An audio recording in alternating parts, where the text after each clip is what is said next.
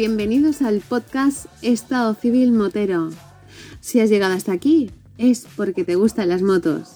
Y te diré que estás en el lugar adecuado, donde vamos a disfrutar de conversaciones con otros moteros y de sus experiencias. Así que, sin más dilación, arrancamos.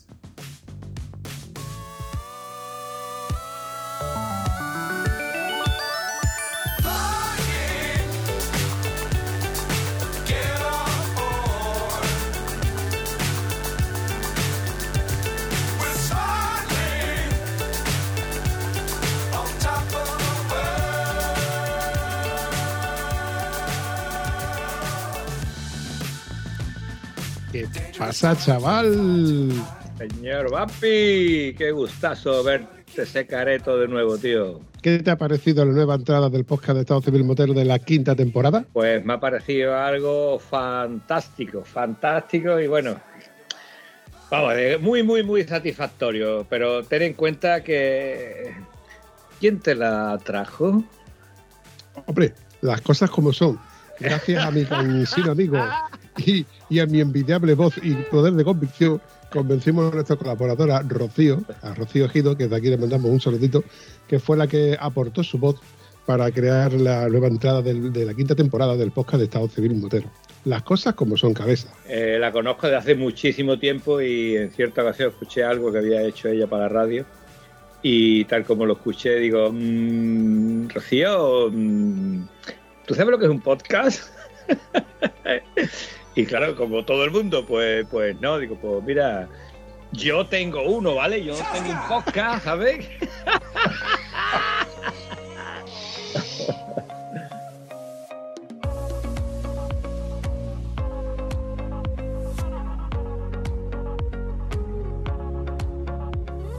Y bueno, lo que pasa es que las menudencias técnicas se las dejo yo a un, ¿cómo se dice? A un subalterno, a ver, a un subalterno que me lleva las cosillas estas. Así que te voy a poner en contacto con él a ver de lo que sale de aquí. Y vamos, desde el primer momento creo que te gustó y no poco, ¿es cierto? Lo muy cierto es que a través de Rocío, que se puso en contacto contigo, bueno, que tú te pusiste en contacto con ella y que ella se ofreció a darnos su voz para la quinta temporada, la pena es que ella no es motera y la pena es que ella no sabía lo que era la palabra podcast. De hecho, le tuve que contactar un poco con ella y, pero vamos, súper ilusionada y con muchas ganas de, seguir creando contenido como este. Aunque ya está allí cerca de tus lares, pero por infraestructura y horarios que tenemos que son, la verdad, muy diferentes, no podríamos hacer más cosas como, por ejemplo, eh, usar su voz en lugar de la que yo uso con Vampirina para poder hacer la, la voz en off que tengo por ahí. La verdad que hubiera sido muy chulo, pero ya te digo, mm, está un poquito complicado.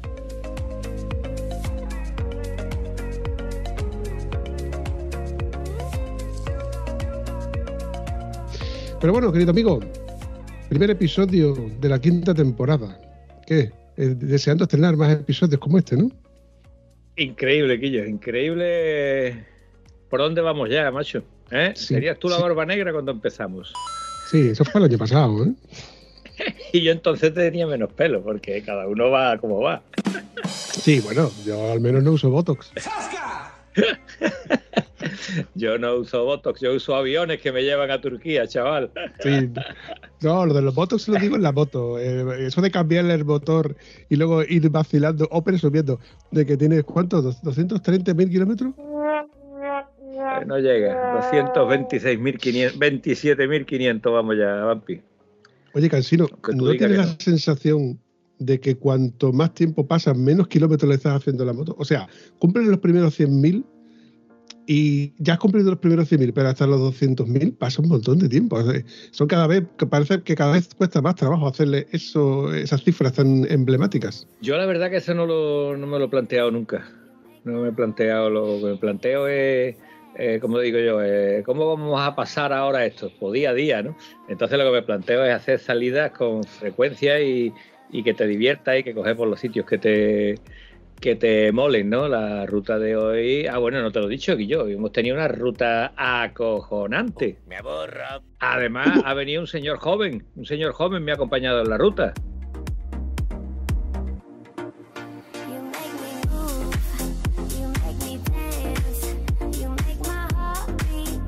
Un segundito, que antes de que tú me cuentes eh, tu libro, porque tú has venido aquí a hablar de tu libro, evidentemente. Porque yo he venido aquí a hablar de mi libro. Yo te he invitado a participar el podcast de Estado Civil Motero. Ojo, cosa que tú no haces con el tuyo, porque tú no me invitas a. Porque como tú tienes un podcast de moto, pues tú no.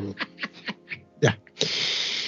Pero amigo mío, te traigo hoy aquí porque hace un tiempo tú y yo creamos un episodio en el cual yo invité a todo aquel que quisiera mandarme un audio a través del correo electrónico del podcast, que es, ¿cómo se llama? El correo del vampi. Ahí queda eso. ¿Qué más? Pegote. Que además te manda la chuleta te manda el guion. Eh, eh, el, punto, el punto com, desde luego, como no me deja, no me deja los apuntes, no me deja el guion, pues me lo tengo que ir inventando sobre la marcha. Y yo, cuatro años, cinco temporadas, y sigue sin enterarte de cómo funciona esto. El correo del vampi arroba hotmail.com. Ahí le puedes escribir, mandarme Eso, audio. el- el- eso de arrobar es que yo soy muy honrado. Yo no me gusta robar a los sitios. Yo me gusta pagar y salir zumbando. Profesional. Muy profesional. Dijo el ladrón que todos todos piensan de que son de su misma condición. Ah, En fin. Eso te lo dije yo a ti antes. Ya, ya, ya, ya. Te voy a pasar el audio para que lo escuches y te deleites. Hola, buenas noches, Vampi. Saludos desde Galicia. Me imagino que tu pregunta será, ¿dónde coño este tío ha obtenido mi correo electrónico?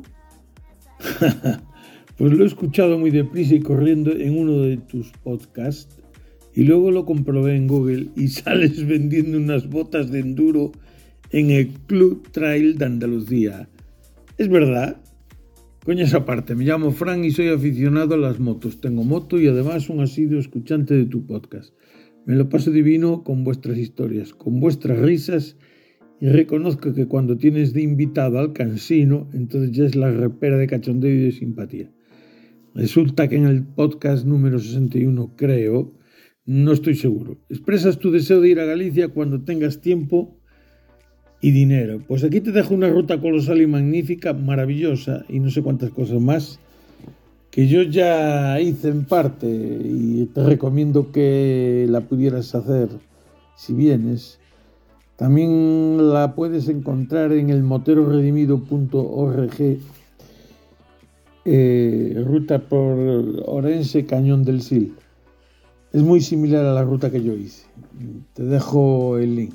Bueno, Pampi, mis mejores deseos de triunfo con tu podcast y que haya salud para seguir escuchándote. Un abrazo, Frank. Chao.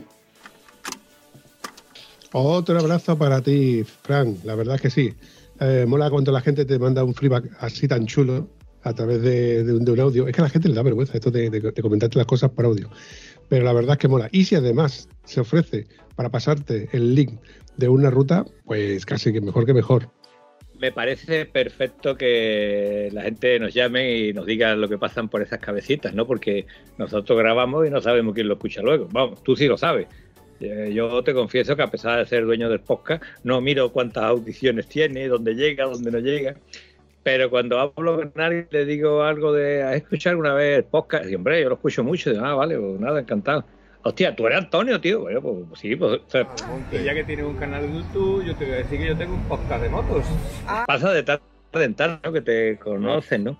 Pero es una satisfacción grande que la gente no, nos escuche. Y como te suelo decir, eh, me gusta cuando escucho uno de los podcasts que tú y yo hemos grabado, pero sinceramente el nivel de invitados que tiene el podcast de Estado Civil Motero, que voy a reconocer por una vez que no es mío, ¿vale? Lo voy a reconocer que no sirva de precedente. Es muy bueno, tío, de verdad, de verdad. Disfruto enormemente con los podcasts de los demás más que con los míos propios. Ahí te lo dejo. Sí, bueno, ten en cuenta de que en la variedad está el gusto. Hay episodios que pueden gustar más, otros que pueden gustar menos. Ahí les digo, hay variedad en todos los aspectos. No somos tan cansinos como cuando tú y yo grabamos para no ser tampoco tan tan monótono, ¿no? Esto de que tú me tiras los trastos, yo te los tiro a ti, yo te llamo a ti moterillo digo no, eh, moto con Botox, eh, motero con Botox, y tú me llamas a mí moterillo en Deble, etc, etc, etc, etc. Ha llegado a su puerta el cansino. El cansino, el cansino. Pejeta, pejeta, pejeta, el cansino. Ha llegado el cansino, señora. Sin moverse del sofá y en su propio domicilio. Cansino, cansino, cansino y así todo el día hasta que amanezca. Señora, ha llegado el cansino. Y dicho todo esto, chavalote, por otro, otra temporada más llena de episodios, al menos como las los cuatro anteriores que hemos ido dejando, que yo creo que vamos por 280 y algo de, de episodios. A este paso, en un par de años, cogemos a Roberto Laveiras.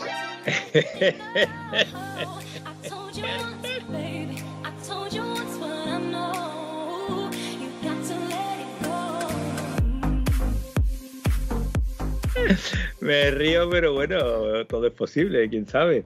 Todo depende de tus ganas, Quillo. Siempre depende de ganas. Eh, la teoría de mi amigo Antonio Martín, en paz descanse de la criatura, decía que para que una cosa funcione tiene que haber un tonto. Tonto este que se ha creído, que hay que ver, que no sé qué, pero el tonto lo mueve la ilusión y las ganas de hacer las cosas y esas cosas al cabo del tiempo, pues gracias a ese tonto van para adelante. Si no hubiera un grado de tontería o de desorden mental, la mayoría de las cosas no saldrían. Sí, cabrón. Iría al cruce y te volverías. ¿Entiendes lo que es el desorden mental? Pues más o menos. Esa es la diferencia. Sabías cómo meter por, por medio No, no, a pero- la gente que solamente coge la moto para ir al cruce. ¿eh? Te- también te digo otra cosa. Lo importante no es lo que hagas, sino cómo tú te sientas haciéndolo. Eso es así, compadre. Eso sigue siendo así. Eh, el otro día Oh, estaba yeah. entrenando a un estaba entrenando a un chico en el gimnasio y estaba explicando un ejercicio en la prensa. ¿Vale? Le metí 80 kilos, era trabajar. era- eh, lo voy a decir, eh, algunos se enterarán de lo que estoy diciendo. Trabajar, en vez de trabajar cuádriceps, prioritariamente es un ejercicio en la prensa para trabajar femoral, la parte detrás de la pierna. Entonces empecé a explicarle el ejercicio, eh, empezamos con 40 kilos, después pasamos a 80, después pasamos a 120 y la verdad que yo me notaba de lujo haciendo el ejercicio aquel con este chaval. Pero claro, yo digo, hasta aquí hemos llegado. Dice, no, le vamos a meter más. Digo, no, no, le vas a meter más tú, cabrón, que tienes 30 tacos. Yo te doblo la edad, no voy a doblarte los kilos. Pero la verdad que la sensación de estar trabajando con ese peso me dejaba un, un gustirrinín. Lo que le explicaba a este chico, tú tienes que coger más de esto, porque yo en esa máquina metía en ese ejercicio concretamente 250. O sea, ahora lo hago solamente con 120, pero la sensación, el gustirrinín que te deja de sí, estoy superando mi, superándome a mí mismo, es la misma que te dejaba cuando de verdad manejabas peso.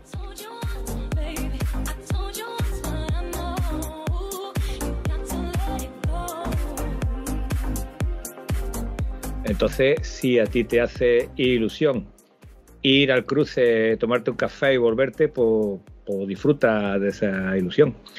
A mí yo necesito un poco más. Muy bien dicho, amigo mío. Y esta es una discusión que he tenido contigo muchas veces, que la tenemos mucho de los peluzos, en el grupo de los peluzos, muchas veces contigo. No es más feliz el que más tiene, sino el que menos necesita. Eso es así. Y los pimientos son asados. Y las papas fritas. Y a lo mejor, a lo mejor, en el mejor de los casos, el poder salir todos los sábados, aunque sea solamente para ir al cruce, es un lujo que muy pocos se pueden permitir. Estoy contigo, es muy lujo que te puede, que poco se puede ver. Pero al fin y al cabo es cuestión de puntos de vista. Yo eh, hoy he salido con uno, con varios individuos, me lo he pasado de lujo, pero eh, hemos quedado con otros. eh, no me acuerdo. Esas palabras que se te faltan para. Alzheimer, se, se llama que- Alzheimer. El punto alemán ese se llama Alzheimer. Eh, no, llama la edad que tengo, cojones. ¿Tú te acuerdas que había un tiempo que hablábamos seguido? ¿Te acuerdas cuando hablábamos seguido, padre? Eh, el Castillo de las Guardas, ¿vale? Eh, hemos quedado en el Castillo de las Guardas, nosotros salimos más temprano con una serie de incidencias y ellos llegaron, al final hemos llegado a la misma hora al castillo. Y yo pensaba que a partir de entonces la ruta iba a estar muy... eh, Porque esta gente lo que quiere es pararse a tomarse una cervecita, pararse a comer, pararse a charlar, pararse. Y a mí lo que me gusta es eh, moto, moto, moto y moto. En fin, que cuál no sería mi sorpresa cuando eh, uno se tenía que ir por una razón, otro se tenía que ir otro, pero al final hemos seguido el resto del grupo y nos hemos cargado 400, casi 500 kilómetros. Eh, lo bueno es eso, que tú hagas lo que te satisfaga.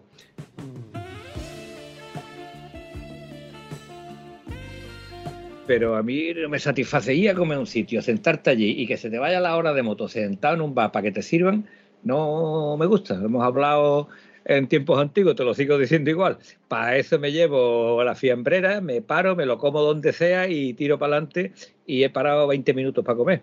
No dos horas y pico, que es lo que se suele parar cuando te paras, y sobre todo en un domingo que ya casi todos los sitios están atestados.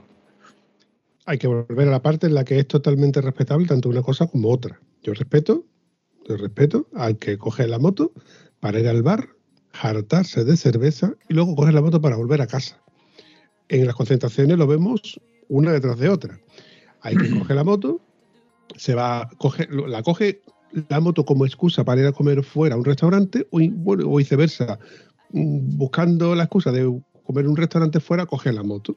Y en el mejor de los casos, coge a un compañero de ruta o coge a su mujer o a su pareja, la monta atrás y se da una pedazo de vuelta para, para hacer esto, ¿no? De, ir a un restaurante. Hay quien prefiere, como es el caso mío, de ir a un merendero que ha encontrado de casualidad googleando un poco y dices tú, hostia, pues este merendero mola, pues tú te puedo ir para allá. Te preparas algo en la mochila y te vas para allá. Y si tienes la suerte, montas en la hamaca, te echas una tarde de puta madre. Y a lo mejor he estado más tiempo en la hamaca que rodando, o viceversa. Porque a lo mejor la ruta la, he organizado de manera que sin pensar en hamaca me he ido a Portugal o me he ido a Granada, como, como este caso no ha sido, que este año, por cierto, este año me he quedado sin ir a Granada. Cuestiones técnicas. Pero eso de montarte en la moto es decir, bueno, pues hasta que salga el sol, no tengo prisa. Yo sabiendo además que tengo que estar de vuelta ahora que es invierno, sobre las seis y cuarto ya es de noche.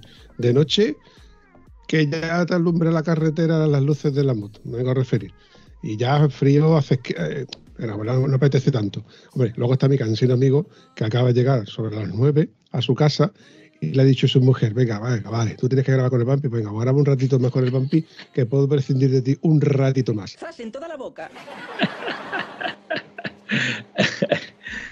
así ha sido, así ha sido. Pero te digo eso, yo, cada uno disfruta a su manera. O sea que yo lo que ocurre es que la gente que va a beber, una moto, te montas en la moto, te pones a beber, después te vuelves en la moto después de haber tratado de beber, eh, tú dices que lo respeta, yo te respeto, pero no salgo contigo.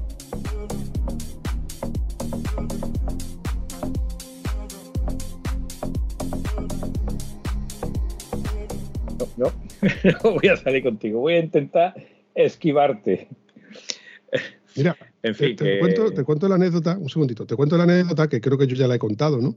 Un año, yo, yo normalmente voy a Faro o iba a Faro de viernes, eh, montábamos la tienda los miércoles, más en coche, Faro no sé si está a 50, 60, 70 kilómetros de, de Huelva. Íbamos los colegas en un coche, montábamos las tiendas por, por acotar a aquello, porque aquello la sombra está más cotizada que el dólar. Y, y bueno, por, no perder el sitio. Y el viernes, conforme salimos de trabajar, zumbamos para allá corriendo con las motos para, para coger sitio. Un año, por infraestructura, pues nos falla, me falla el trabajo y resulta de que no puedo ir nada más que de, del sábado al domingo. Mis compañeros ya, ya estaban allí y, bueno, no me guardaron sitio, pero sí me hicieron un sitio donde yo pude, donde pude acampar. Claro, yo al, mientras estaba montando mi tienda, mi tienda es pequeña, la verdad, un poco, incluso montada, y yo le dije al chico, al compañero, digo, oye, ahí hay una moto, tal y como voy a montar la, tienda, igual le va a estorbar a él la moto para, para maniobrar si se tiene que ir o se tiene que ir por agua o tiene que ir al centro comercial o lo que sea. Dice, fíjate en la moto que me parece a mí que este lleva aquí más de una semana aparcado. La moto tenía de polvo encima, una custom, ¿eh? te estoy hablando de una moto custom negra, típica, ¿no? Eh, con su tienda al lado.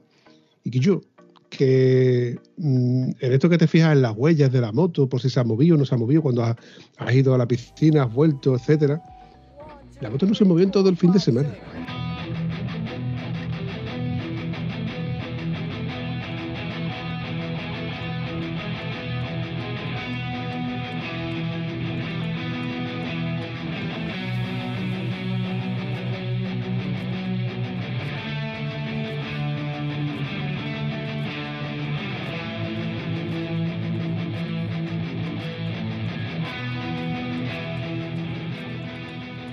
Hasta el domingo, no vimos al tío llegar y empezar a recoger la tienda de campaña.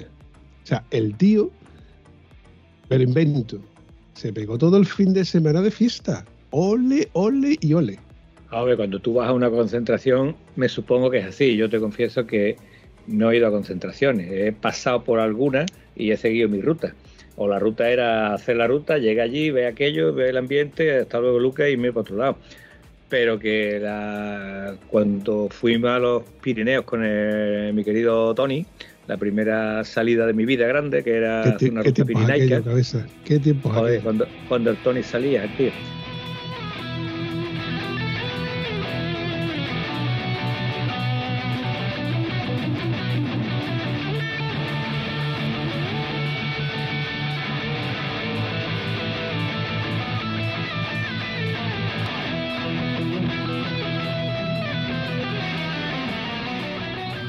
En aquel pedazo de ruta, llegando ya a, los Pirineos, que se nos hizo muy divertida la ruta, también era verano y las tardes eran largas, ¿no?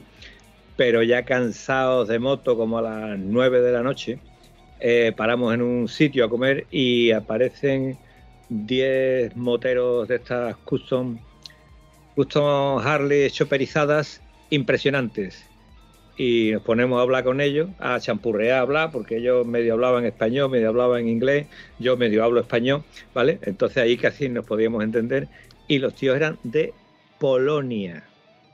Entonces me encaja perfectamente que el tío coja la moto, se venga de Polonia allí, aparque la moto y cuando termine se va de la moto a Polonia y ya está, ¿no? Pero eh, te digo, son conceptos distintos. Oye, mira, lo, lo acabo de acordar. De los primeros años que yo fui a Faro. Una, una GS 650, pero el modelo primero que tenía el tubo de escape en un lateral, casi, que luego el modelo siguiente que casi todos conocemos tiene dos tubos de escape, que no Doble son dos escape. tubos de escape. Eh, parece que tiene dos tubos de escape, pero todo es una, una petaca. Vale, por el modelo anterior, que tiene un cargado así feo, entre comillas, pues lo que me llamaba la atención es que, chico, en el, en el asiento trasero, entre el asiento trasero y el top case, no era un top case, era un bidón cuadrado, de estos que tiene una tapa redonda y que con una, como si fuera una abrazadera, pues se queda ahí cogido. Y el tío lo Sí. tenía tumbado y eso es lo que lo, lo- lo que lo convirtió en top case. Y la matrícula era de Italia. O sea, el propietario de esa moto venía de Italia con esa moto. Lo cierto es que tampoco lo vimos en casi todos los fines de semana. Y ya, bueno, no lo vimos porque a lo mejor no coincidimos, las cosas como son. A lo mejor nosotros estábamos en el bar o en la piscina o volvíamos o lo que sea y coincidía que el chico que estaba por allí no coincidíamos. Y ya el- último día, que es cuando todo el mundo empezó a recoger, lo vimos. Y era un chaval joven, tío, súper joven. Y venía con una moto súper antigua desde Italia, con un toscate de plástico industrial. Y, y es un juego, ¿no? Que con menos medios también se hace. ¿no? Con menos medios se consigue. Tiene que haber un tonto, eh, desorden mental, llámalo como quieras, pero, pero es la manera, no hay otra. La Sí. manera es queriendo. Eso es así, cabeza. Lo cierto es que teniendo ganas, teniendo ilusión y queriendo salir en moto, se sale. Lo que pasa es que luego volvemos a lo, a lo mismo de siempre. Las circunstancias de cada uno son las que son. Eh, yo siempre he dicho que en esta vida hay que priorizar. Te das cuenta de que tienes que ir al recado, tienes que ir al, a llenar la nevera, o tienes que ir a- al taller mecánico. Primero hay que priorizar en tu vida. Y hay veces en las que la moto se queda muy de lado. Y otras veces que precisamente cuando estás estrenando moto o estás estrenando carnet, dices tú, me da igual que haga frío, que haga calor, yo salgo aunque sea un par de ellas, un par de horas, eh, aunque sea para ir a tomar café al centro y coges la moto para ir a comprar pan. Lo que pasa es que luego te das cuenta que dices tú, coño, eh, la moto es un dinero invertido y donde mejor se invierte es en rutas largas, en rutas de ga- gastronómicas, en rutas de, de, de- de llevarme dos días fuera. Y cada vez buscamos límites más lejos de tu zona de confort. ¿Por qué, amigo mío? Porque ya tu zona de confort la tienes más que trillada. Ya, ya estas carreteras te las conoces de sobra, los baches, que has visto cómo es el pasaje en invierno, en verano, mm, con, ese verdecito de por las mañanas, mm, esa rociada, y te ves el, el paisaje que ahora está precioso, con este frío que te entra en el casco y dices tú, uy, qué fresquito, y que te entra el temblique ese, y dices tú, ¿dónde estaba la calor que me entraba a mí por el radiador de la moto? Eh, por cierto, ¿te cuento qué le ha pasado a mi moto últimamente? Eh, espérate, porque antes de, de que te metas en esto, esta disertación tan bonita que me acabas de hacer, te falta decir que hay señores que solamente cogen la moto entre 20 y 25 grados. Cansino y así todo el día hasta que amanezca. Porque a menos hace mucho frío y a más puede hacer calor. O hay gente que la coge, haga lo que haga. Tú puedes disponer del clima, tú puedes disponer de que llueva, o tú te encargas de salir y el tiempo que se encarga de hacer lo que le saca los cojones. Hay gente que disfruta con eso, aunque tú no te lo creas. Yo, particularmente, no estoy en defensa de ninguno ni de otro, lo que pasa es que tú eres un criticón, eres un cascarrabia. Yo no disfruto de la moto a menos 5 grados, menos 10 grados en el círculo polar ártico. Partiendo de ahí, entre medios seguramente hay una zona de confort. Como lo sabes que no disfrutas con la moto a menos 5 grados en el círculo polar ártico. ¿Tú sabes dónde está el círculo polar ártico? No. O entonces, ¿cómo sabes? Es cuestión de ir, verlo, probarlo, te das la vuelta y dices, Antonio, me he dado cuenta que después de lo que me ha costado llegar hasta aquí no estoy disfrutando. Pues nos vamos para abajo.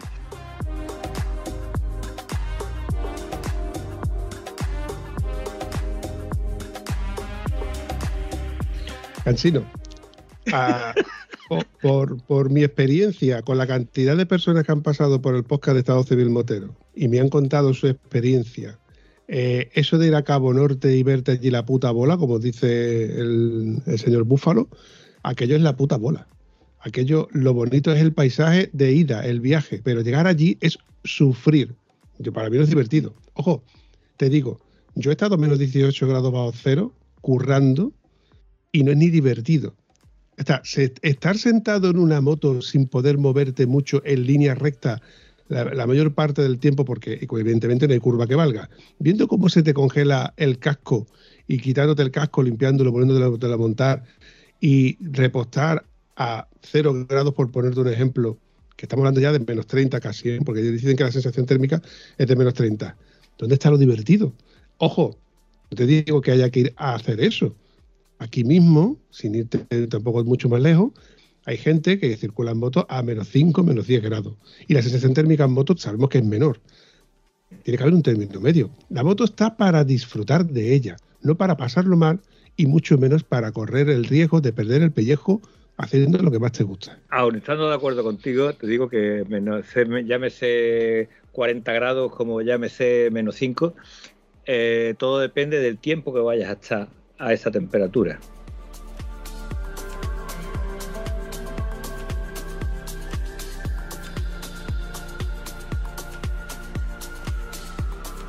Cuando estás en los extremos de calor o de frío, no es lo mismo hacer una ruta que tú te has cogido un tiempo y te ha llevado a menos 5x tiempo a llevarte todo el día a menos 5 grados. Ahí la cosa se tiene que poner muy seria y te confieso que eso no lo he probado nunca. Pero no descarto. Ahora, lo que hizo el chico aquel que lo trajo la Picho, creo que se llamaba Pérez, con la CBR, de IA, no sé, creo que fue en invierno a Cabo Norte o algo así, y no es la primera vez que la he hecho, y encima en solitario, y estamos hablando de llegar allí, coger un neumático con clavos y seguir con los clavos rodando días y días y días, repostar menos 30 que se quitaba los guantes y no era capaz de accionar, en fin. Yo eso me quito el sombrero, pero confieso que te está jugando la vida. Vamos, te juegas la vida andando, ¿no? A pie parado. Si te para y la gasolinera está cerrada y no tienes dónde cobijarte, no tienes dónde calentarte, se te acabó. Te digo, amigo mío, lo mismo que te dije cuando me metiste por aquella carretera llena de baches del tamaño de una mesa de 90, ¿vale? Y yo te decía, Antonio, ¿es necesario?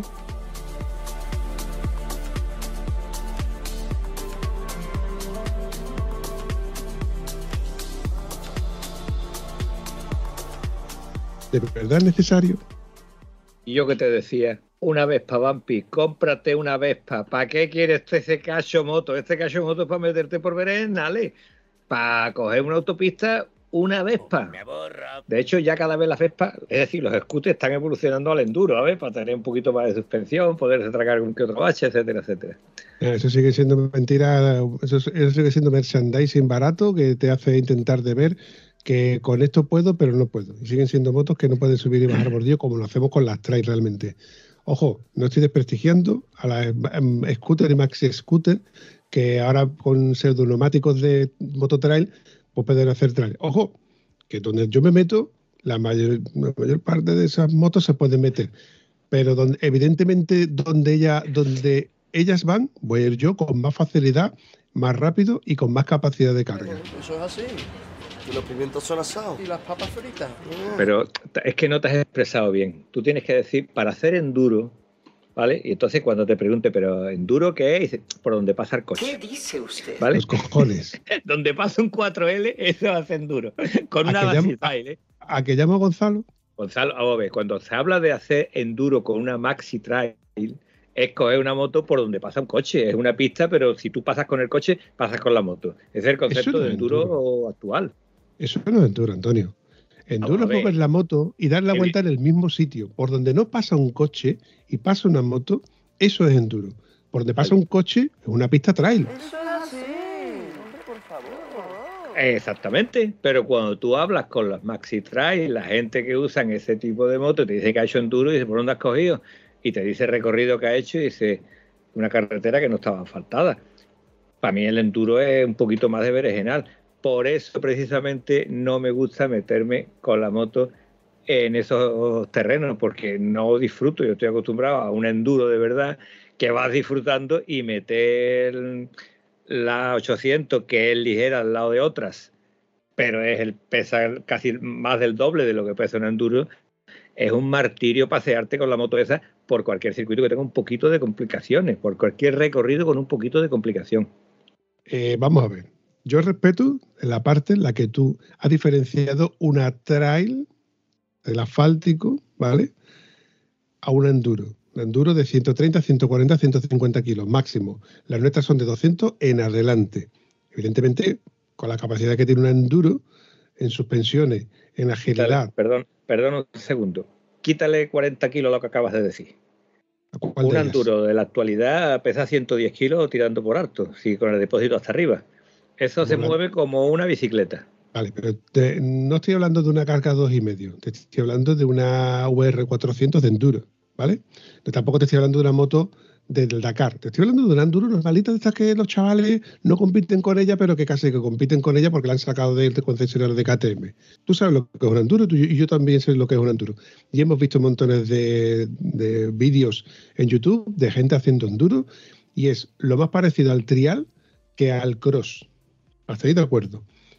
Y hay gente que se, bueno, que tiene manos y y son capaces de hacer algo muy parecido con las trail. Tampoco es el concepto. Aquí hay una cuestión. El concepto es el concepto. ¿m? Esa es la cuestión. Pero ¿y el concepto? ¿Eh? ¿Eh? A los hechos me repito. Pero ahora yo te digo, ¿tú qué tienes? ¿Una moto trail? ¿Y qué quieres que te diga? O no, lo sabe ya. No, O no lo sabe ya. Sí, sí, sí. Porque tú eres un usuario de una moto trail en el asfalto. Tú no le has puesto en tu moto tacos en su puñetera vida. Lo más rápido, o perdón, lo más parecido que tú has tenido a tacos es lo que tú y yo tenemos ahora mismo, que son las ST STR. Ojo, yo he tenido tacos anteriormente. Y para hacer lo que hacía antes con los, con los TKC80, lo hago ahora perfectamente con los STR. Pistas sencillas, facilitas, donde pueda dar la vuelta que se complica un poco, bueno, pues me tengo que dar marcha atrás lo que yo pueda hasta que al final, lo que yo pueda, ¿eh? que marcha atrás cuesta arriba ni de coña. O sea, que me tengo que buscar la vida y como si la tengo que tirar al suelo. Me complico lo justito. Primero porque pesa un huevo y segundo porque yo ya con esos pesos me complico mucho y no es la idea no complicarme la vida. Por eso te digo, para enduro, la enduro, para asfalto, la de asfalto y para el trail, las que son un poquito más de trail que con el, que hay motos que tú y yo hemos visto de carretera, lo acabo de decir con Pere Tavares, que le ponen taco y se van a hacer casi que enduro, pero que no es el concepto. Igual que las trail asfálticas, que nunca han pisado el campo y que te las ves llena de, de defensa y de protectores y tu grate por todos lados. Si no vas a pisar el, el- no vas a pisar tierra en tu puñetera vida. Que, que sí, que puedas pisar el carril un poco, que vas a cruzar la carretera y, y poco más. Pero es como te digo, hay mucha gente que va muy bien por carretera y usará siempre neumáticos de carretera su trail, lo respeto, totalmente respetable, pero que luego lo veas ahí con ropa de enduro, con, un montón de defensa, pero si no va a salir al campo. Pero eso es ya imagen, marketing, eh, gusto, capricho, llámalo como quiera, y lo veo igual de respetable, ¿vale? Lo veo exactamente igual de respetable. El tío que quiere tener su moto preparada o con la imagen del Dakar cuando realmente va a hacer la imagen de comprar el pan. No tiene nada que ver, pero bueno, yo, si a ti te gusta eso, como si te gusta, ya cruza a tomarte un cafelito. O te lo tomas y te viene para casa prontito.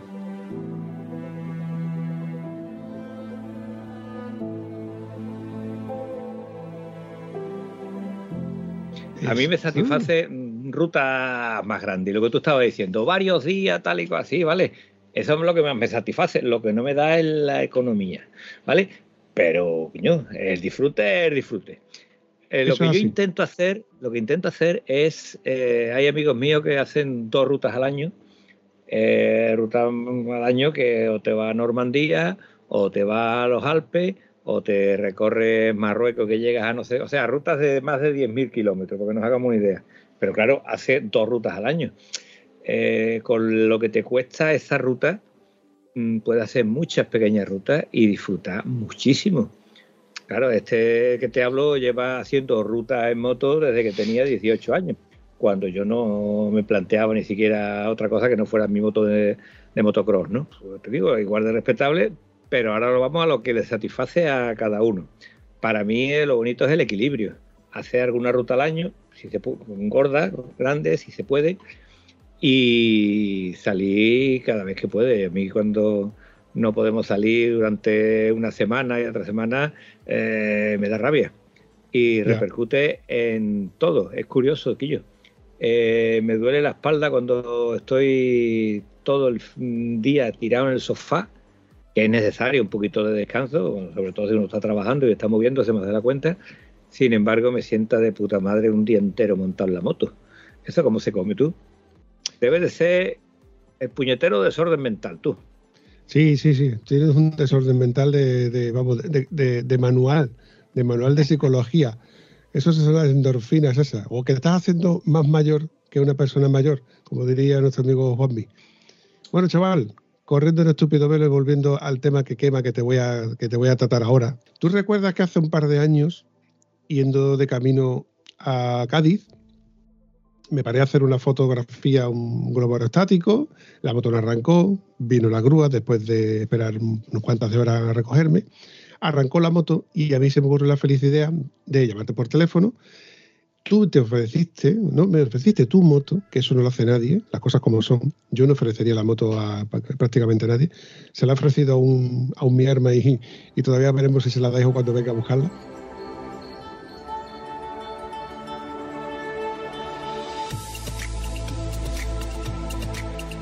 Ofreciste tu moto para ir precisamente a Cádiz y dejar mi moto parada en tu casa si hace falta. Pero la idea era, si era problema de la batería, le cambiaba la batería, que tú me recomendaste, un, buen amigo tuyo del pueblo, al cual cuando llegara a su puerta, puse el contacto y arrancó. Con lo cual me quedé con cara de gilipollas, diciéndole a tu amigo, buena gente por cierto, y muy enrollado. Digo, yo no sé qué hacer, si llevarme la batería o no, porque la moto, has visto, que ha arrancado y allí no arrancaba, que había venido la grúa y me la ha arrancado. Dice, mira, como tú eres amigo de Antonio, pero primero que te voy a dar pésame, las cosas como son, me dijo, me dijo así las cosas, digo, te doy mi sentido pésame, y te doy la facilidad de que te puedas llevar la batería y si este fin de semana no la usas, vienes el lunes y me la devuelves. ¿Qué te hace falta? Por además que tienes que meterle los líquidos y ya estoy, ya la batería, ya, ya hablaremos del tema de la garantía, sellar papeles y demás. Total, que eso hice. Bueno, no, me fui hasta mi casa, volví para atrás, cogí mi arrancador, digo, por si acaso, no arranca, me llevo el arrancador. Me llevé el arrancador, que como paré al lado del coche y no paré la moto, cogí el arrancador y tiro para otra vez para Cádiz, tiro por la 49, a toda autopista, y en la cuesta de San Lucas, terminando la cuesta de San Lucas, se apagan todos los indicadores de la moto, cuenta 40 kilómetros, cuenta revoluciones, cuadro eléctrico, ni luces, ni pitos, nada. Bonita sensación cuando te quedas la moto sin corriente de ningún tipo y dices, pero ¿qué ha pasado aquí? Dios mío, ¿qué ha pasado con lo bien que íbamos? Sí, de hecho recordé perfectamente lo que tú me contaste en el puente del quinto centenario, un puente que es altamente conflictivo, donde no hay zona para pararse realmente. Yo tuve la suerte que al poco había una salida de la autopista y conforme salí de la autopista me fijé que realmente no había luces en la moto, etcétera, y la moto arrancada con la llave puesta. No, yo no paré la moto en ningún momento y pensé, ¿qué hago? ¿Continúo el viaje porque la moto sigue arrancada y cuando llegue llegó y cuando sea llamo la grúa para atrás? ¿O la paro? Y automáticamente se me encendió la bombilla y pensé, si la dejo arrancada y la moto se sobrecalienta, el electroventilador no va a funcionar. Con lo cual, si me paro en, cualquier semáforo de Sevilla, por cualquier razón, puede pegar un calento. Con lo cual, pare la moto, intenté arrancarla, ya no arranco más y automáticamente llamé la grúa. Problema, el estator. Nuestras motos no tienen alternador. Lo que tienen es un sistema que es como un alternador, pero van dos piezas, que es una es el estator, que va sumergido en el motor, bañado en el aceite del propio motor, con lo cual está refrigerado por el propio aceite, y un regulador que va en el exterior, que es el que regula esos 48, 58 voltios aproximadamente en cada una de las tres fases y lo convierte en 12 voltios a muy poco, muy poco, a bastantes amperios.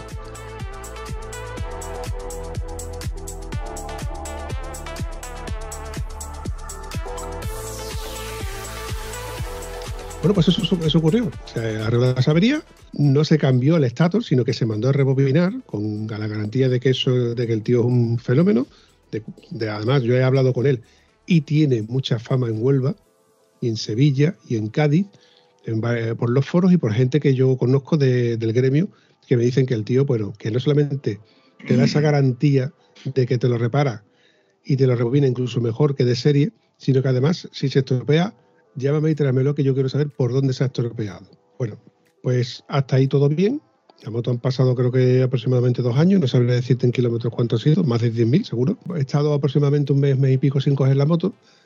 Y cuando fui al garaje a cogerla, que me fui precisamente a Lepe a cambiar, a, llevar unas botas a mi, amigo el zapatero, este que yo te di su número de teléfono y tal, para que a ver si me las podía reparar, pues la moto le costó arrancar.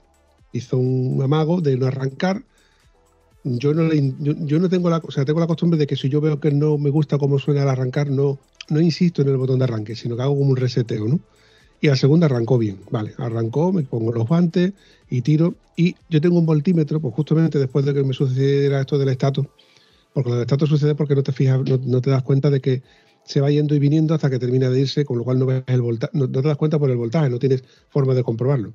A raíz de ahí cambié la base de mechero de mechero de 12 voltios típica que tenemos en los coches a un voltímetro con dos puertos USB. Bueno, pues volviendo atrás, salgo a dirección al zapatero y veo que en el voltímetro siempre me suele marcar entre 13,8, 13,9, 14, 14,1 máximo, dependiendo de si es muy frío, no muy frío, los puños calefactables, etcétera. Hasta ahí bien. A la vuelta eh, hay un momento en el que veo 11, 11 y medio, 11,3, 11,7 y además oscilando, no muy rápido, pero, pero veo oscilaciones. Digo, ostras, ¿aquí ha pasado algo? Me voy directamente, que yo venía ya de vuelta, eh, hablo con el mecánico y me dice, Vampi, esto es lo más probable que sea eh, el regulador. Pero yo te recomiendo que vayamos a lo más barato, que es cambiar la batería. Digo, mira, precisamente tengo una batería sin estrenar. Me dice, pero sin estrenar. Digo, sí, sin estrenar, que todavía no le he metido los líquidos, que tengo los líquidos por separado, el ácido, para nada más que tengo que pincharle y ponérselo. Vale, pues compruébalo este fin de semana y me lo cuentas.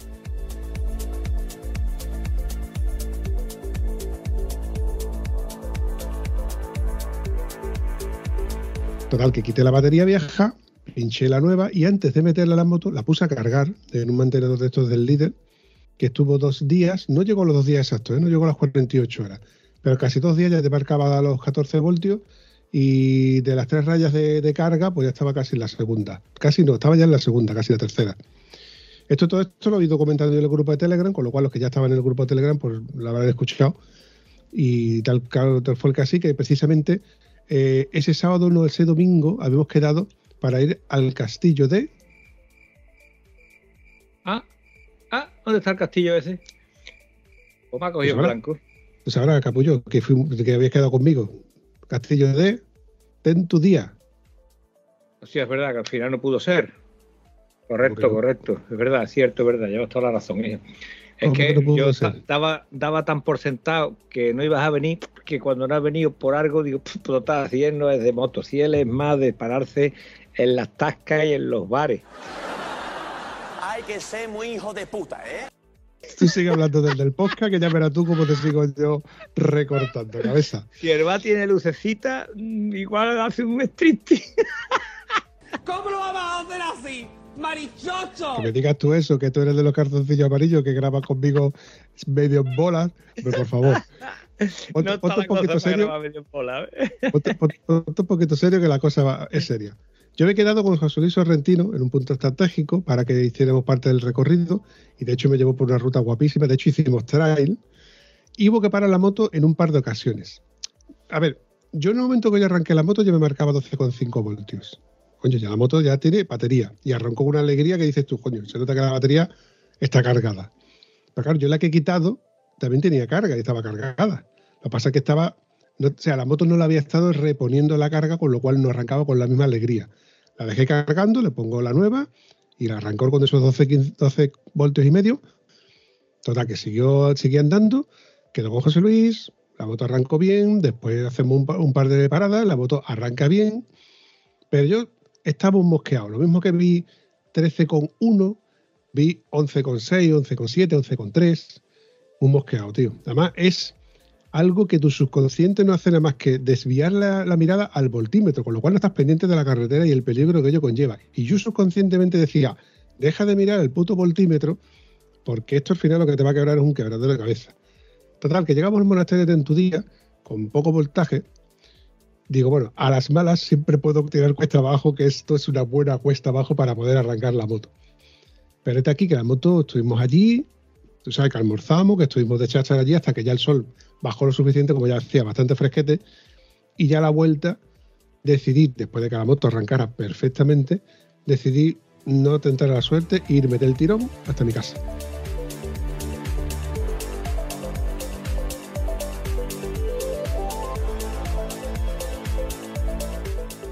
Todo eso lo hice yo en solitario, paré a repostar, ojo, la moto arrancó bien y ya luego tiré todo del tirón hasta mi casa con esos, no llegó a 12 voltios. Per- Perdón, pero eso de solitario es una mentira cochina, ¿no? Una mentira gorda, gorda, gorda.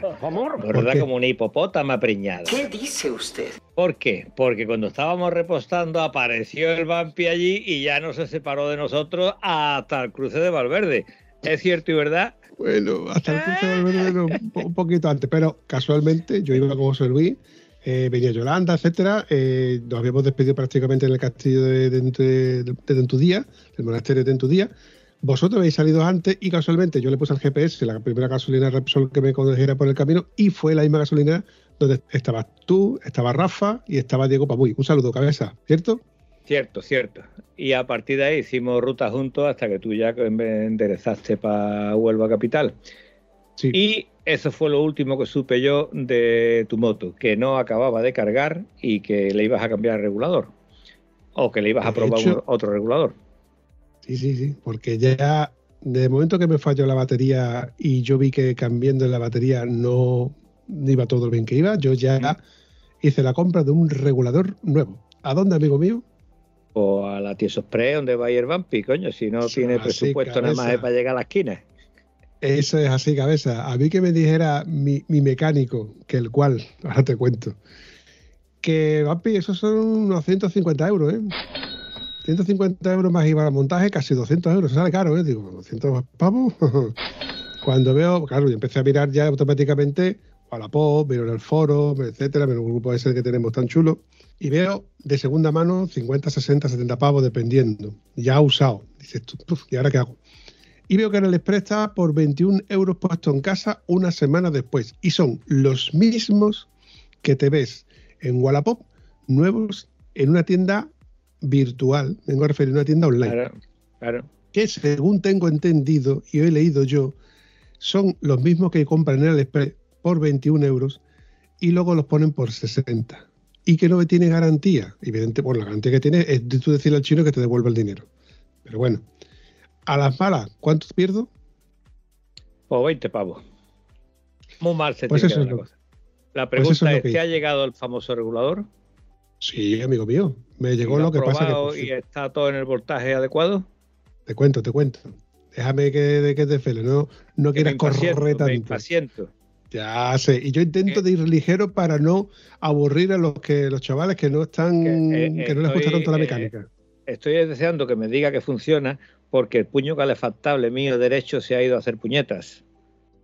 ¿Vale? Y hay un juego de puños calefactables de Tieso Express o de Alibaba, uno de esta gente, por 100 pavos el juego de puños para la moto. No el juego de puño Oxford, sino el juego de puño original. Eh, voy a usar una expresión del vampiro entre comillas, porque Sí. el original quiere decir que está hecho para esta moto, no es que sea BMW, pero que el de BMW la última vez que preguntó costaba 270 el juego de puños. Y esto estamos hablando que, que cuesta 100. Como me salga igual que los discos, ahí perfecto.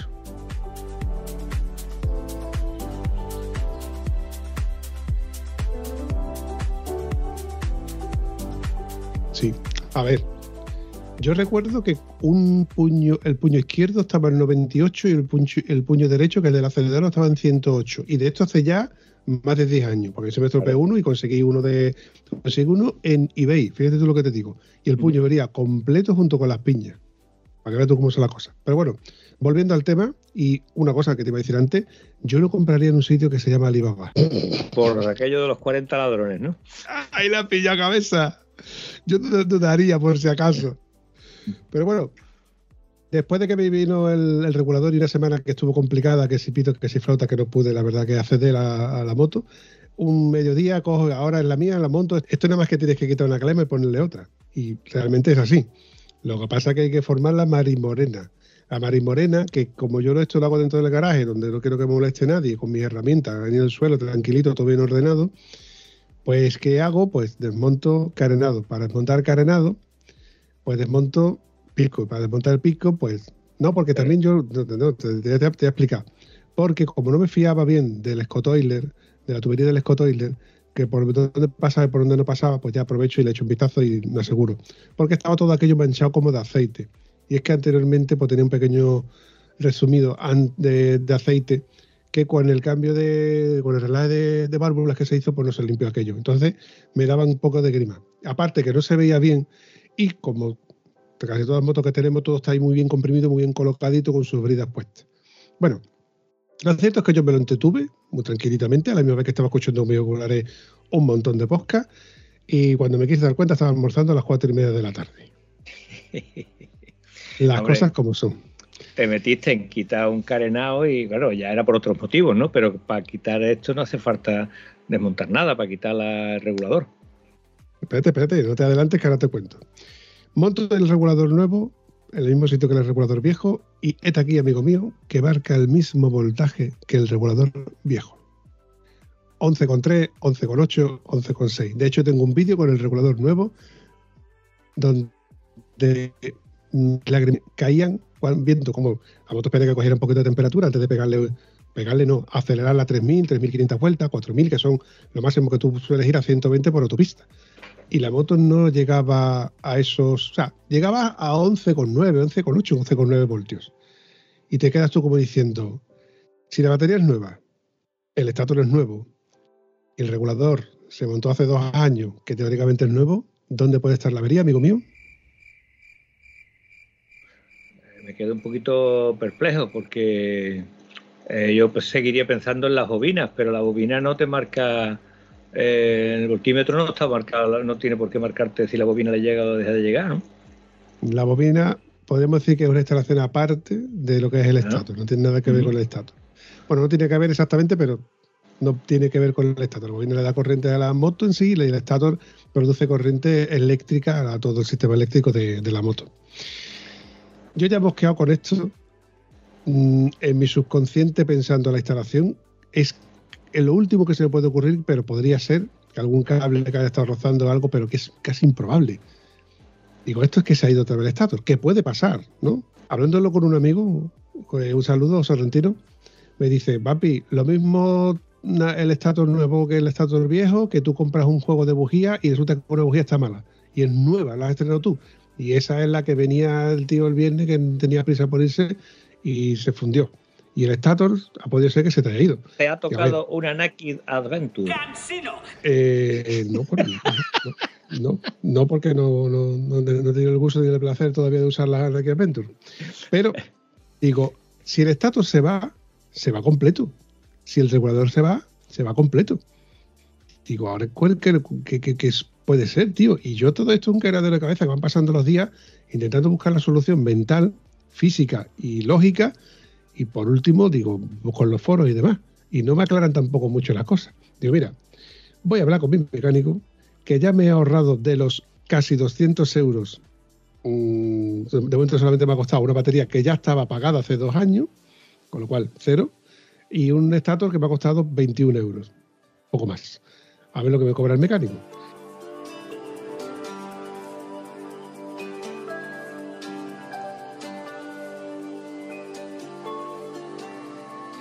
Total, que yo voy al mecánico y le comento, digo, mira, me pasa esto. Si es el estator, yo espero que quien me lo ha reparado responda a una avería que ha surgido a través de esto. Porque esto me lo has montado tú y si él me lo tiene que volver a rebobinar o tengo que comprar otro y también hay que cambiar el aceite porque al irse el estator, cuando se funde, suelta partículas porque es una pieza que se ha fundido, que, se, que tiene además una como una cinta americana, un que se funde. Aparte, aparte de eso, si tienes que abrir el motor, mm, no vale tanto un aceite como para dejar el aceite viejo. Así que sin problema. Sí, ¿no? Por eso digo que ya no solamente hay que cambiar el estatus, sino que también hay que cambiar el aceite y lo que corresponda. Una mierda. Una mierda porque, primero, soy un tieso y segundo, porque es una jodienda que tú ya des por hecho de que has acabado una avería que te ha durado 80 o 90 mil kilómetros y que en 10 o 20 se te ha ido. Cuando el tío te, da, no garantía, pero te da su palabra de que va a estar mejor que original. Total, que se lo comento, digo, oye, esto mira a ver lo que ha sido, tal, porque si el tío responde, bien, si no responde, pues yo creo que habrá que hablar con él, porque no me parece ni de recibo. Dice, tráete la moto. Digo, no, no, sí, voy a traértela porque quiero que tú lo compruebes in situ lo que te estoy contando, que esto no marca bien, que yo ya he pensado incluso que podía ser el propio voltímetro, con lo cual un tester que yo tenía en casa lo probé y marcaba lo mismo en el voltímetro que en el tester. Es más, en el tester marcaba un 0,1 voltios, 0,1 voltios más que en el, en el voltímetro. O sea que el voltímetro te mar- te marca un 0,1 menos. Bueno, total, que le llevo la moto. Le llevo la moto, me dice, vamos a comprobar si esto es la alterna, porque las bobinas, las bobinas no, perdón, que ya me has liado tú ya. Dice, está para acá. Bueno, vamos a probar el estator, porque esto hay que probarlo en alterna, con la corriente, tal, igual. Dice, mira, vamos a comprar las tres fases. Y yo, yo tardé cuatro horas en montar y desmontar el regulador con el carenado, ¿vale? Bueno, pues tardó cinco minutos en tirar el alternador fuera.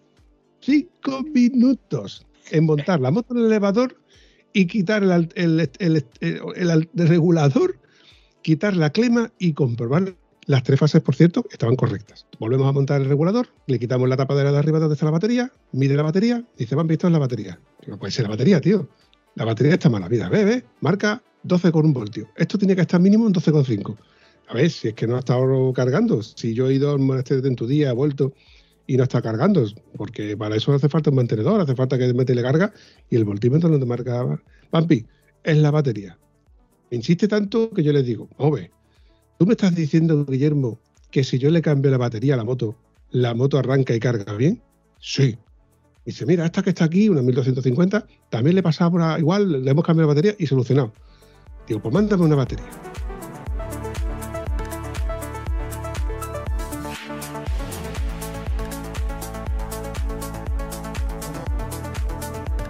Me mandó una batería que de hecho llevé antes con Gonzalo y el precio era prácticamente el mismo. Lo que pasa es que Gonzalo incluso me lo dejaba más barato, pero el tema de ir a buscarla, Claro.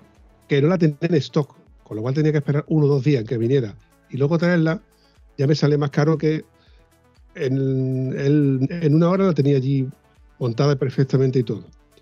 Bueno, pues así fue. Una hora más tarde la batería estaba puesta y la moto arrancó del tirón. No, no se te Eh, ocurrió, no se te ocurrió ponérsela de litio, ¿verdad, bonito? No, se la ha puesto de gel. ¿Y qué diferencia hay en peso de gel a la normal? A mí el peso me da igual. Tú, tú no has cogido nunca una de litio, ¿verdad? Sí, de hecho, la que tú tienes, antes de tú llevártela de casa de Gonzalo, yo la tuve en La la probaste, ¿eh? ¿De qué te sirve a ti tener una batería que pesa lo mismo que un móvil? Un móvil de los baratos, ¿eh? que un iPhone ya pesa más, te lo digo. Si luego tú tienes ahí 200.000 herramientas y herraje y cosas en tu moto. Si quieres ahorrar peso, quítale las barras. A ver, no estamos hablando de sorpresa, estamos hablando que desde que está puesta esa batería, la moto no ha dicho nunca ni esta boca es mía. Arranca cuando le da y se ha acabado. Es que lleva tanto tiempo sin cogerla, me da igual. Es que hace mucho frío, me da igual. O sea, mmm, ya he perdido la cuenta del tiempo que lleva esa batería puesta, pero está batiendo su propio récord ¿eh? de durabilidad.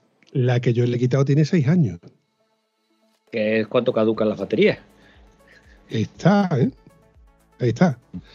Lo cierto es que ahí voy, me has cortado esta conversación en la que él te digo que es, le pone la batería, arranca con una alegría increíble, 12,5 voltios, y le digo, lo aceleramos un poco, 3.000, 3.500 vueltas, y la moto no subía de esos 13 voltios, que debería subir a los 14, aproximadamente, 14,1, teniendo en cuenta que la moto, la batería, perdón, había llegado, la había comprobado, la había puesto y no le había metido más carga que, la de llegar y montarla. Me dicen, la moto, la batería más que llega, tú la puedes montar perfectamente, que la moto te va a arrancar y luego la moto es la que se encarga de ponerla más o menos a su, a su carga. Digo más o menos porque lo suyo es darle una carga con un cargado lento, etcétera. Y la moto siempre da más voltaje porque nosotros estamos consumiendo eh, consumibles en la moto, como son las luces, cuenta kilómetros, cuenta revoluciones, indicadores, pito, puños calefactables, eh, ordenador de a bordo, centralita, eh, el GPS, etcétera, etcétera. En, en, una batería que no tiene nada enchufado, con un mantenedor de 0, no sé cuántos amperios, pues le da una carga perfecta, pero tarda 3-4 días.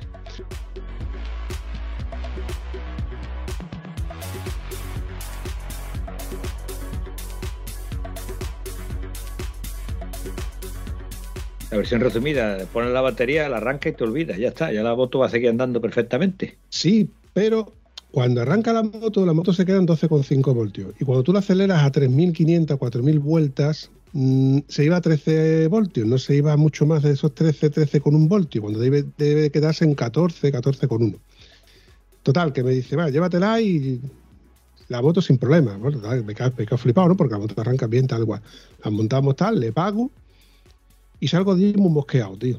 Salgo de muy mosqueado porque sigo viendo 12 con voltios y medio, que no son los 11 con 3, 11 con 7 que hemos llegado a ver antes y que me tenían preocupado. Bueno, me ha demostrado que del estator no es. Me ha demostrado que del regulador no es. Me ha demostrado que del voltímetro de Aliexpress no es. Que es de la batería. Pero es que eran dos baterías las que marcaban el mismo voltaje. La vieja con 6 años y la nueva que la he pinchado el día antes y la he puesto a cargar con un cargador del líder. Lo cierto es que salgo del garaje muy mosqueado. Ya era de noche, mi chaqueta, mi casco, mi guante y ¿qué hago? Tiro dirección no por autopista, pero sí que doy un rodeo muy rap, largo por San Juan, Triguero, me vuelvo por la ribera, no sé, 40 50 kilómetros, dice más. Lo cierto es que conforme voy acelerando, veo como la moto se pone a 14 voltios. y se me queda una cara de gilipollas. Eh, aparte de, del detalle de que el mecánico este con esos cachos de dedos que tiene, porque a mí me pasa eso con mi amigo Rafa. Acuérdate cuando le cambié el moto a la moto, yo tardé como 6 o 7 horas en desnudar toda la moto, que es lo que se hace rápido, ¿vale? Y Rafa tardó en montarla dos horas, montarlo todo, metiendo, comprobando, etcétera, etcétera me refiero a tu querido mecánico, el gran Guillermo, que sea capaz de desmontar aquello en segundos lo que tú tardas horas, eso te demuestra la diferencia que hay entre un aficionado y un profesional, tío. Eso es así, cabeza, eso, eso, eso sigue siendo así. Y el detalle mejor, el detalle que ve de verdad, el que pone a la gente en su sitio, no es que sea capaz de hacerlo, sino que te diga lo que es mirándolo y tú dices, pero vamos a ver, si lo estoy comprobando, que yo, que lo cambie de, de coña, eh, pues ahí lo tiene.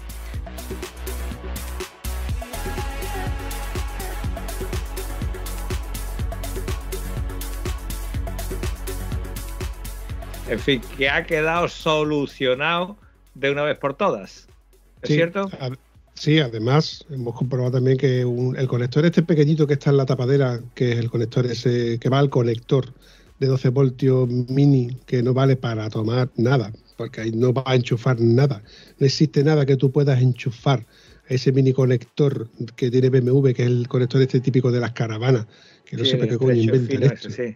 Sí, sí, no vale sí. para tomar por culo. Bueno, pues debajo de un conector, ¿vale? Un conector rápido, pues ese conector de enchufarlo y desenchufarlo, el cableado, pues ha- se ha jodido. Y bueno, Guillermo se ofreció, bueno, se ofreció no. Me lo soldó, no me cobró nada. Del tiempo que estuvo, estuvimos allí los dos con la moto, no me cobró nada. Solamente el precio de la batería, precio de amigo. Las cosas como son. Yo fui para allá muy mosqueado con que a ver si el del Estado se hacía cargo por el servicio y el mantenimiento por una pieza que yo he comprado, que es reparada, no es nueva, no es un cambio de una pieza a otra, que es lo que normalmente hace un mecánico, sino que es reparada, y sin embargo he salido allí con la firme convicción de que para una avería que te la arregle un mecánico. Todo lo demás se te lo puedes hacer tú, como el mantenimiento, limpieza, pastillas de freno y cosas así, háztelo tú. Pero para una avería, llévatelo, llévatelo a tu mecánico de confianza, que cada euro invertido es euro ganado. A ver, por supuesto que el profesional es el profesional. Ahí no, eso no admite la menor duda. Ahora, hay cosas que tú sí puedes hacer y cosas en las que no te debes de meter, ¿no? Porque yo digo que tú puedes hacer todo eh, lo que sea reversible. Escucha, esto no está bien, pues damos marcha para atrás y solucionar el problema. Pero si te metes en hacer un reglaje de válvulas y no sabes dónde tiene que estar, métete en las cosas que domines. Lo que sí tienes que tener claro es que yo, para cualquier chuminosidad, tardo un tiempazo en hacerla y mi Rafalito de toma aquí la tiene. O sea, yo la última vez que cambié el plato, piñón y cadena, eh, lo cambié, no sé, una hora, tres cuartos de hora, una cosa así. Y me pillé una lumbalgia de cojones, ¿vale? Para cambiar la puta cadena. Y para cambiar eso. eh, Rafa me cambia el plato, saca el piñón, parte el tornillo que fija el piñón, se le rompe. ¿Vale?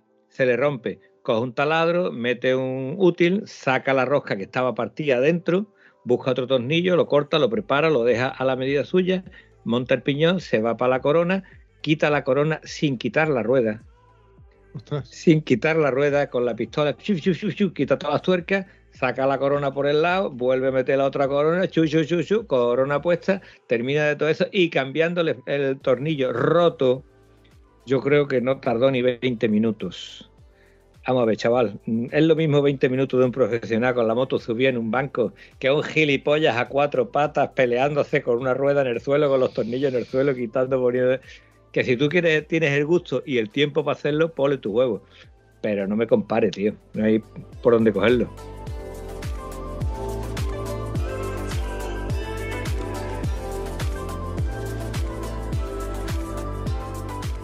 Ahora te digo otra cosa. ¿Eh? Y te voy a criticar a un mecánico al que yo le he llevado mi moto.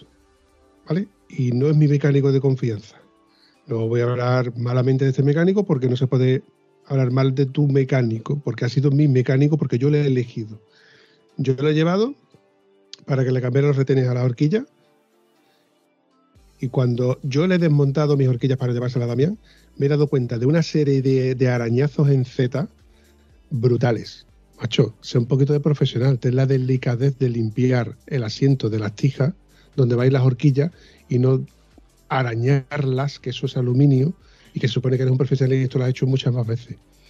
Al igual que eso, pues otros muchos detalles. O sea, una cosa es que tú sepas hacer las cosas y otra cosa es que las quieras hacer bien.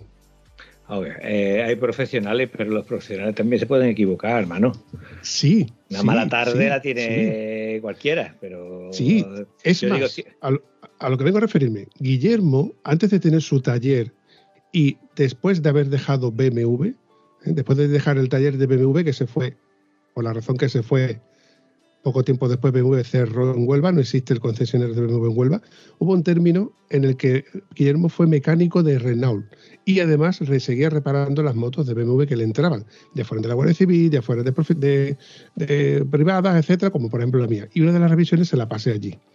¿Qué hizo? Cuando fue a cambiarle los aceites a las horquillas, no tenía el útil para cambiar, para quitar los- la, la tapa de la horquilla. Como no tenía la llave redonda, pues usó una llave hexagonal. ¿Qué hizo? Marcó los tornillos.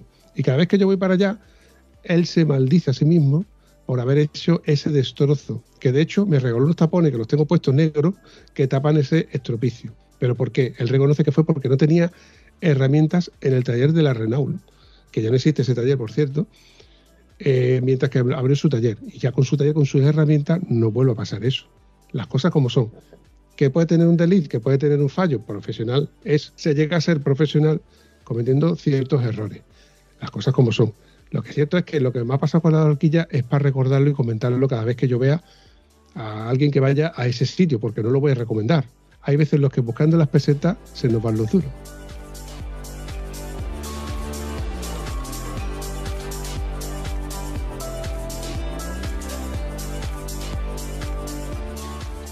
Eso es así, cabeza. Y por esa razón, cuando la gente dice, Quillo, ¿qué aceite le pongo a la horquilla? ¿Qué tal? ¿Qué cual? Digo yo, coge la horquilla, se la mandas a Damián y te la trae tarada como a ti te gusta, como tú quieres que vaya.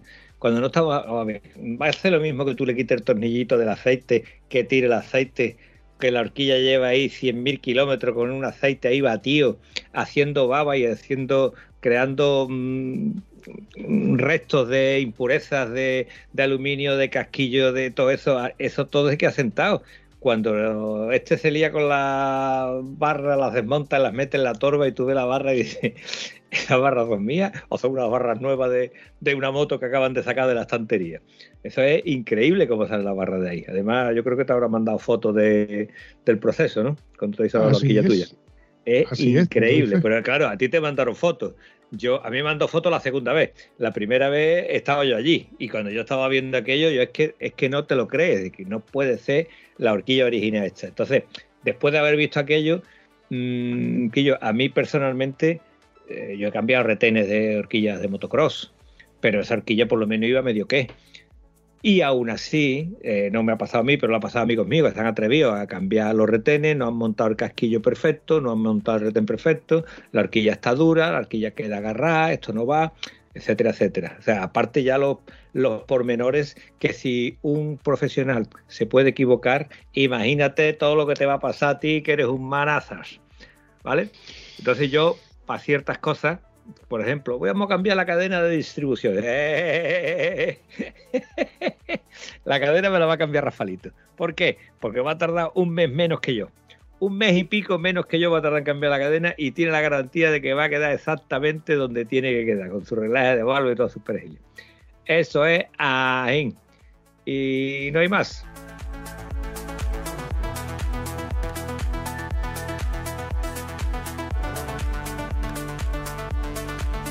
Lo cierto es que, como te he dicho antes, se me quedó una cara de tonto viendo cómo el voltímetro subía el voltaje a esa batería que era nueva, pero no tenía carga. Y sí que pasa que cuando llega al semáforo, pues se pone a sus 12 voltios, 12 voltios, 12 voltios y medio. Y luego, conforme ya coge este revoluciones, que va a 2, 3, 4 mil vueltas, no llega a las 4 mil vueltas nunca la moto, pues se pone a esos 14 voltios. O sea que ya me quedo tranquilo con que con el regulador de AliExpress, bueno, volvemos a que sigo teniendo el regulador de AliExpress y el otro, por si acaso alguna vez, pues ahí está, pues la moto está en perfecto estado. Pues me alegro mucho. Y hay un detalle que cada vez que tú has dicho, los voltios tal y cual, yo le puse a la moto el reloj este de AliExpress que te marca la presión de los neumáticos, ¿vale? Eh, vamos a decir aquí que si alguien tiene problema de que vaya perdiendo la rueda es porque se le va el retén que lleva ese tapón que marca la presión de los neumáticos y ese retén quitándole es una junta tórica que se le puede quitar a cualquier taponcillo del coche, ¿vale? tapón de válvula normal, no sé si es presta o cómo se llama la válvula esta, es quitarle ese mm, esa junta tórica pequeña que es exactamente la misma que lleva el tapón, ¿vale? Entonces, cuando te pasa eso, simplemente te busca un taponcito, le saca la junta tórica y, y lo cambia. Eh, lo que te quiero decir, este aparato que te mide la presión del neumático delantero trasero, en medio te está diciendo una cifra. Que yo estaba diciendo, este reloj está mal, me está diciendo que son las 2 y 10 y son las 4 de la tarde. ¿Esto qué coño es? Y es que lo que te estaba marcando no eran las 2 y 10, estaba marcando 14 voltios, chaval, que ese es lo que tú me estás nombrando. Entonces, eh, mi moto, mm, las veces que yo he mirado eso, siempre marca 380, 390, o sea, 13, 14. Es lo que está marcando siempre. No lo he visto nunca por debajo de, los 13, o a lo mejor que como, como veo que va bien, lo miro ocasionalmente. No voy como tú ibas con la mala idea de, coño, que me va a fallar, que me va a fallar, que me va a fallar. Que acaba, como tú dices, obsesionándote con aquella historia. Igual que tú, el día que, que volvimos pinchados de, de Portugal, pues vas mirando la, la presión de tu neumático porque sabes que se te está yendo. que me estoy quedando sin presión. Y fíjate tú, era exactamente la razón que te he dicho. La junta tórica, lo que se le había ido al. al el, el tapón de la junta tórica, que es el que te va deci- diciendo la, la presión. Si le quitas el tapón, solucionas el problema. Por cierto, qué, hay que aprender. qué cosa, qué cosa más fea los tapones esos de los, de los medidores de presión de, de AliExpress, tío. Ya podían fabricarlo que fuera dentro del obús, aunque fuera dentro de, o sea, algo que fuera dentro del obús y dentro de la propia cámara, de los neumáticos que nosotros tenemos con cámara. Porque tenerlos en el tapón, con ese tapón, que por cierto, el señor Ramón Luance, de aquí le mandamos un, un saludo, ¿eh? nuestro amigo Ramón del podcast Dame Rueda, me come- comentó que esos tapones pesan medio gramo, con lo cual descompensa el contrapesado de las llantas. Hay que, hay que contrapesarla. O sea, cuando tú pones esos tapones, tienes que contrapesar la rueda. Exacto. Eso es así. Un, detalle que- de- un detalle de seguridad bastante importante. Bueno, tampoco es tan, tan importante. Eso hay quien no equilibra, monta cubiertas y no las equilibra en la vida y sigue el tío rodando y haciendo barrabasadas. Lo suyo es lo suyo. Eso te iba a decir. Lo suyo es lo suyo. Y también te recomiendo que escuches el último podcast de Dame Rueda, donde Ramón da una versión, perdón, nos da una lección muy dada de algo que no leemos nunca y que está en el manual de la moto. Y es el peso y la capacidad de carga que tienen nuestras motos en el peso. Porque una cosa es que te ponga, tú puedes llevar 200 kilos de peso máximo carga y tú resulta que tú pesas 100 más tu ropa 110 y resulta que tu chavala que llevas atrás pesa otros 90 kilos, ya tienes ahí tus 200 kilos, con lo cual de carga no deberías de poder llevar nada, ni herrajes, ni maletas, ni herrajes de maletas, ni defensas, ni nada. Y nosotros eso nos saltamos la piola.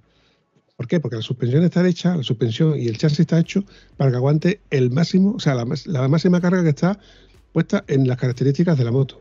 Y no es lo mismo. O sea, do- dos motos de 125 tienen de, de diferentes marcas tienen diferente capacidad de carga. Por eso te digo y te recomiendo que le eches un vistazo al podcast de David Rueda y escuches eh, la sección de Ramón, que es muy, muy, muy interesante. Vale, es muy interesante, pero ya te digo yo que eso no lo va a cumplir nadie. Empezando, ¿cuántos kilos transporta el top case? Depende. Hay quien lleva el tosque vacío. Bueno, si el top case está hecho para soportar 5 kilos. 5. ¿Qué quiere decir eso? Que lo pone ahí el papelito, tú abres el case y te dice, paso, que te lo ponen los papeles de la moto, Vampi, que lo he leído yo. 5 ¿Qué kilos. es? ¿Qué quiere decir?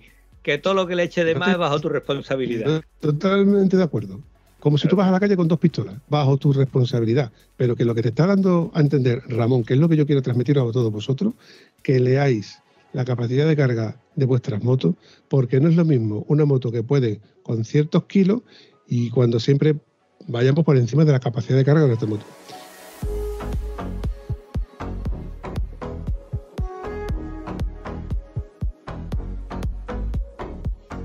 No es lo mismo llevar una novia de 50 kilos que llevar una novia de 100 kilos. Y no es lo mismo llevar tres maletas cargadas que no llevarlas. Porque todos sabemos que la moto con carga no se comporta igual. Pero si a eso le sumamos el hecho de que, que yo lo he comprobado, ¿eh? Cuando, antes de tener, antes de cambiar las suspensiones, que la moto cargada, con la, cuando yo giraba con la suspensión, perdón, con la dirección a tope, me costaba trabajo sacarla del tope y luego volver a ponerla en el centro. ¿Por qué? Porque la moto iba pasada de peso. A eso sumaré que la suspensión no estaba acorde al peso que tenía. No puedes llevar la moto con 12.000 kilos encima de las maletas.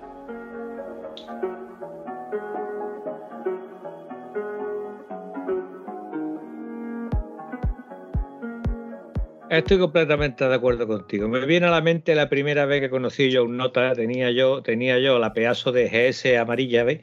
Y vi un nota con una avispa, ¿sabes? Porque la moto del mismo color de una avispa, en faro. Y llevaba una carga en la moto que dije yo, ¿dónde va, ni más? Pero que ese tío llevaba 400 kilos montado en la moto, te lo digo yo. Te A que no sabes a quién me refiero. Sí, te refieres a mí. Y no era. Lo que pasa que a ti, lo que te llamaba la atención era los dos rollos de las esterillas, estas, lo que son los aislantes que se ponen las esterillas, pues es lo que tú veías encima de la maleta que te abultaba un montón. Pero vamos, que fuera parte de eso, llevaba las tres maletas nada más.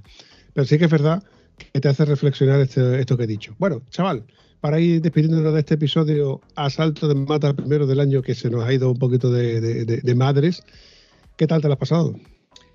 Pues mira, Vampi, te confieso una cosa. Qué bien mal ha pasado, tío.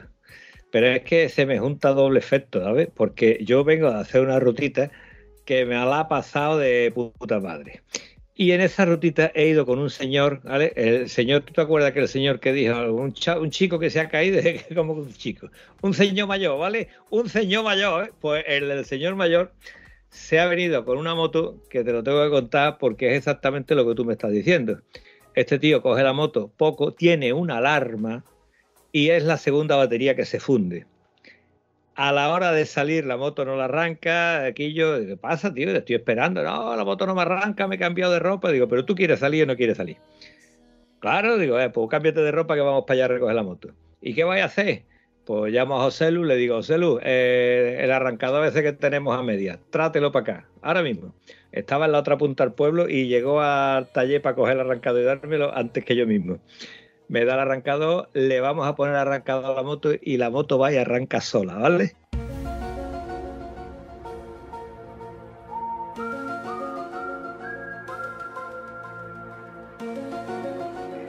¿Qué? ¿Que te creía que iba a hacer falta el arrancador?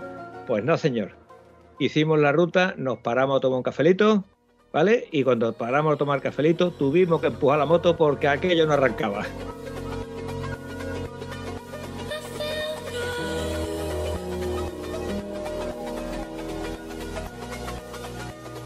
Paramos en otro sitio otra vez y ya a partir de ahí ya paramos a repostar y ahí ya no había sitio para empujarla. Sitio para empujarla me refiero a una cuesta o suficiente fuerza animal para empujarla. Resultado, el arrancador ha funcionado maravillosamente en múltiples ocasiones. Lo que me viene a la mente es una frase que le dije yo a este, le digo que yo tengo una cajita de herramientas de estas de aluminio que van a acoplar al cubrecartes original de BMW, ¿vale? Que es una de Turates, una cajita muy pequeñita, para llevar cuatro cosas te va perfecta. ¿Y sabes lo que me dijo el tío? ¿Y yo para qué quiero una caja de herramientas? Digo, coño, pues para llevar las cosas que te hacen falta. Cuando me haga falta algo se lo pido a Antonio Vitar. Eso es así, compadre. Eso sigue siendo así. ¿Será cabrón? ¿Será cabrón?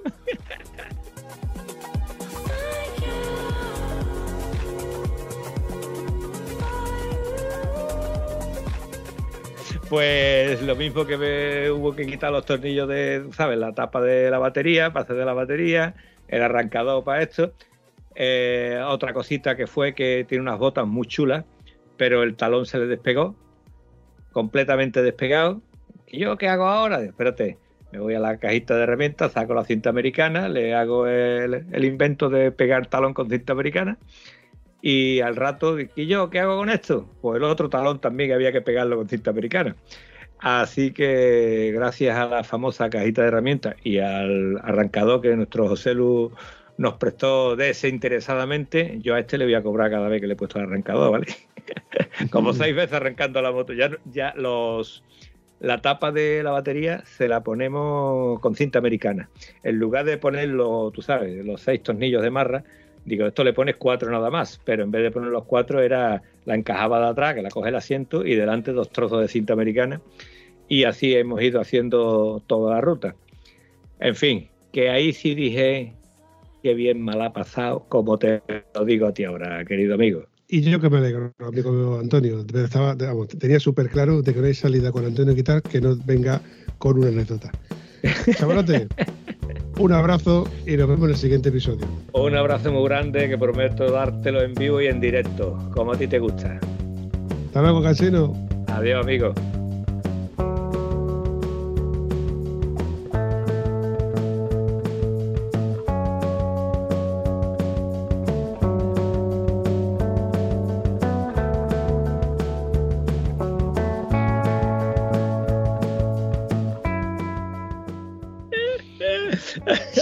Se escucha, un zasca por ahí.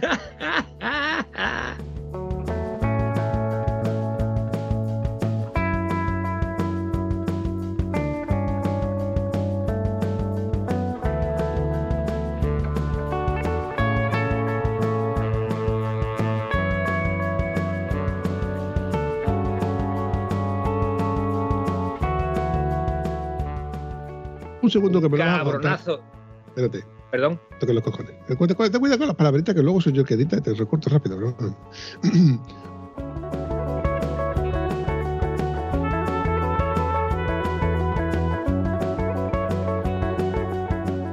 Oye, tío. Podés decir una cosa.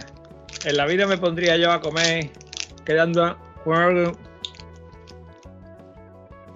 Papi, ¿A que jode? quedar con alguien, ponerme a comer no, no lo haría en la vida. ¿A que no? No,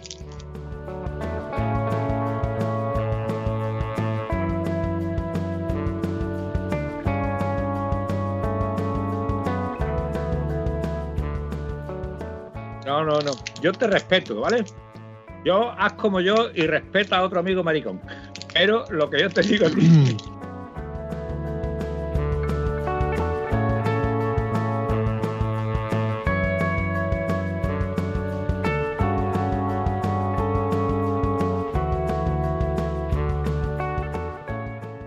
Y yo, Ah. no, nos vemos, chavalote.